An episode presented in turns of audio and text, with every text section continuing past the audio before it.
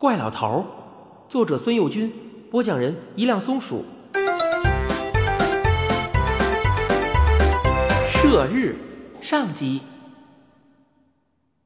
后羿把剑插进一个大兽皮口袋里，我在旁边暗暗计数，一共有九只。他是不是太自信了？万一有一只落空了呢？我说：“就带这些呀。”他说：“嗯。”为赶时间，只住了这几只，来不及了。我指指正面墙壁，说道：“那儿，那儿还有。”那是一壶箭杆和箭羽，都是白色的大箭，每支箭上还缠绕着一团雪白的小绳，看上去非常的漂亮。那大概就是天帝赠他的素增吧。他只摇摇头，或许那壶箭也不太适用。他装起的这九支还要长得多，不仅剑簇，就连剑杆也是青铜的，每支都有九中的粗细。看样子他已经准备停当，就要出去了。我问他：“您到哪儿啊？”他说：“大山上。”我真后悔问了他这么一句，要是他的壮举就在洞口外进行，他不太可能把我赶开。不准我看，可是他要去什么大山上，这就涉及他是否带我去的问题了。在这种事上，我肯定什么忙也帮不上，只会是他的一个累赘。他打发我走也是顺理成章的事。比方说，他告诉我，洞里那些人还等着你回去，都在那儿着急，你先去报个信儿吧。哎，我也真傻，就算问，也该问。咱们到哪儿啊？我傻了吧唧的问他到哪儿，这不是自己把自己给扔出去了吗？我心里正盘算着怎么扭转一下局面，后羿已经把剑挎在肩上，伸手抓起他那把铜弓，扭头对我说道：“咱们走吧。”这可把我乐坏了。就在这个时候，里面传出娇滴滴的声音：“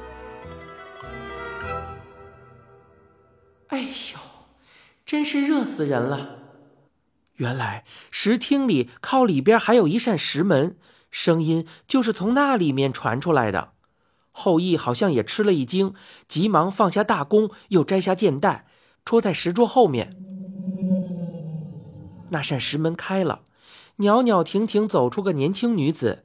后羿迎上去，笑着问她：“睡好了吗？”那年轻女子两道细眉微蹙，懒洋洋的说道：“什么呀，根本睡不着吗，好热呀！”她瞟了我一眼，又摆弄着指甲问道：“这是谁呀？”后羿说：“哦，他呀，他是来找，呃，来看我的一位小朋友。”他又转向我介绍说：“这位是我太太。”我说道：“我知道，她是嫦娥。”没想到我这句话让他脸上懒洋洋的神情一扫而光，他兴冲冲地跑到我面前，上上下下打量着我说道：“你不像本地人嘛，怎么会知道我的名字？”我说：“我们那儿是很远，可是好多好多人都知道您，连胡同里的老太太都知道。”他快活的不知怎么办才好，说道。哎呦真的呀，你是从哪儿来的？跟他绝对讲不清楚。我说道：“反正是特别特别远，嗯，升起一万堆火的功夫也走不到的。”是吗？他们都知道我，知道嫦娥啊。嗯，没有不知道的。嫦娥叫了起来：“哎呦，真没想到！”转头，他看向后羿，接着说。你听见了没有？后羿光是站在那儿傻笑。嫦娥又问我道：“他们怎么会知道我呢？是不是因为我长得特别好看呀？”我说：“嗯，是在我们那儿，要是哪个女孩子长得特别好看，大伙儿就说简直跟嫦娥一样。”嫦娥高兴的不知怎么才好，说道：“你听见了吧？你听见了吧？”怎么搞的嘛？那么远的地方来的客人，你连杯茶都不给？他像一阵风似的跑了进去。我没有想到，别人知道自己的名字会有这么重要。嫦娥捧着一杯茶跑了出来，笑着对我说：“限期茶来不及了，你就喝我的吧。天儿这么热，茶还是滚烫。快告诉我，他们都是怎么说我的？”糟糕的是，就在嫦娥把那只有盖子的小小玉杯放在石桌上的时候，她发现了后羿藏在那儿的皮箭袋。她眼睛不流动，又看见了那张崭新的黑弦青铜弓。她转身面对后羿，先手一指，说道：“那是什么？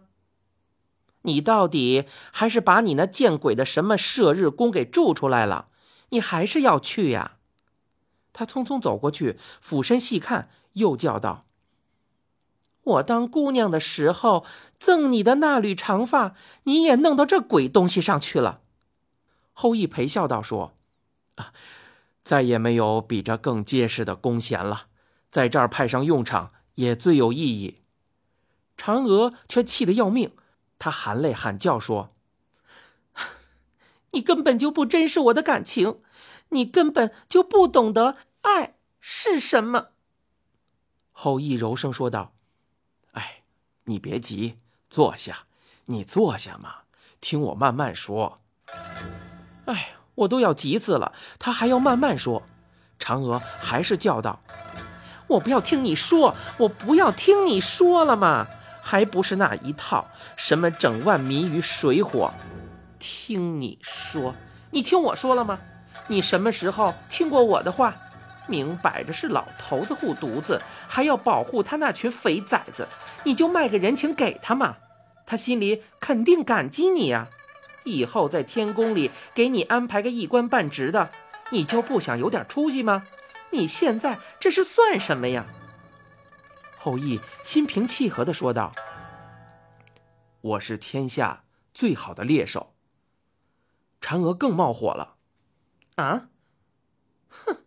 屁，跟一匹野狼似的，整天在树林子里钻来钻去。你搞出什么名堂来了？不过就是打几只兔子，凑合着填饱肚子而已。你不想过好日子，我还想呢。你什么时候为我打算过？嫁给你，我算倒了八辈子霉了。好不容易有了这么一个机会，你不利用，到底是打的什么主意呀？你想让我苦一辈子吗？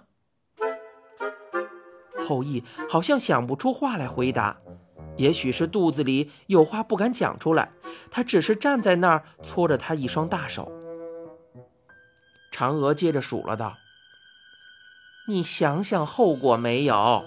天帝也是好惹的呀。听他说的好听，百姓啊、万民啊，都是嘴皮子上的功夫。你真伤了他儿子，会有你的好果子吃吗？”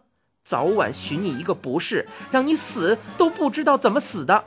你自作自受也罢了，却让我还跟着受牵连。没想到嫦娥是这么胡搅蛮缠的人，看这架势，没有升起一百堆火的功夫，绝对不够他闹的。我正着急的想办法，就见后羿走到他面前，把双手搭在他的肩上，笑着说：“好了好了，这位小朋友找我是有事儿的。”西趁着这场大火又跑了出来，到处掘开山洞吃人。我出去一下，射死那个家伙就回来。有什么事儿，等我回来再说，好吗？他也不等嫦娥回答，转身背上剑袋，提起大弓就朝外走。我急忙跟上去，嫦娥在我们背后放声大哭道：“你骗我！你骗我！”我们走出石厅，嫦娥冲出来。挡在后羿的面前，说道：“你要是走出洞口，就不要再回来了。”后羿悄声说：“这儿热，去休息吧。”然后轻轻的推开他，走出洞口。嫦娥在后面叫道：“